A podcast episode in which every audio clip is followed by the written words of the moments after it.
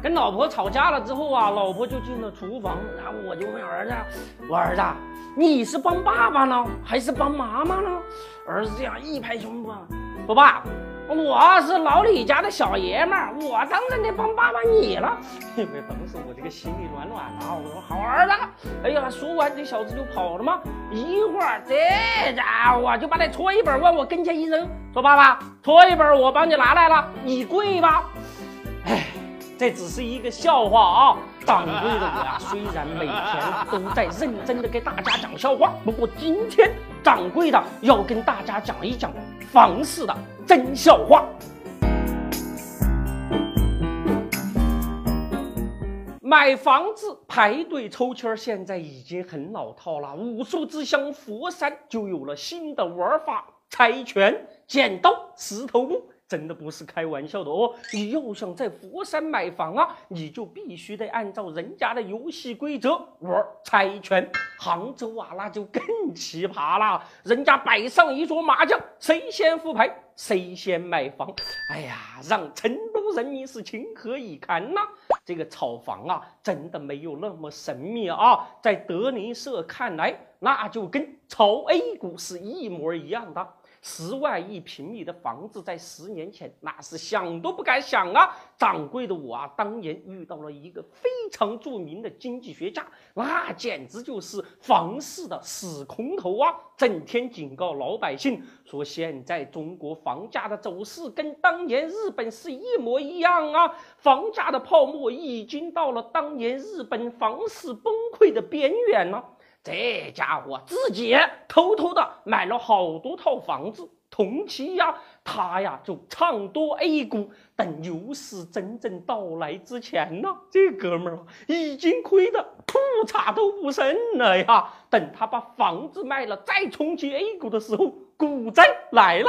功夫这么烂，名气倒不小，什么势头？北上广这十多年了，核心城区的房子。那平均每年的涨幅超过百分之十二了，在资产荒的情况之下，还有什么比房子更赚钱呢？房市真的是房地产商们推上去的市场行为吗？房市里谁赚的最多呢？看一看财政的钱袋子，再看一看银行的信贷数据，房市崩盘最担心的不是老百姓，而是那些官员们。我没疯，很冷静。现在只有孤注一掷，才能咸鱼翻身。房子已经不再是我们简单的蜗居之所了，那简直就是印钞机呀！看看人家 ST 灵通 B 呀，B 股也就算了，还那么烂。可是人家有学区房啊，卖两套学区房，分。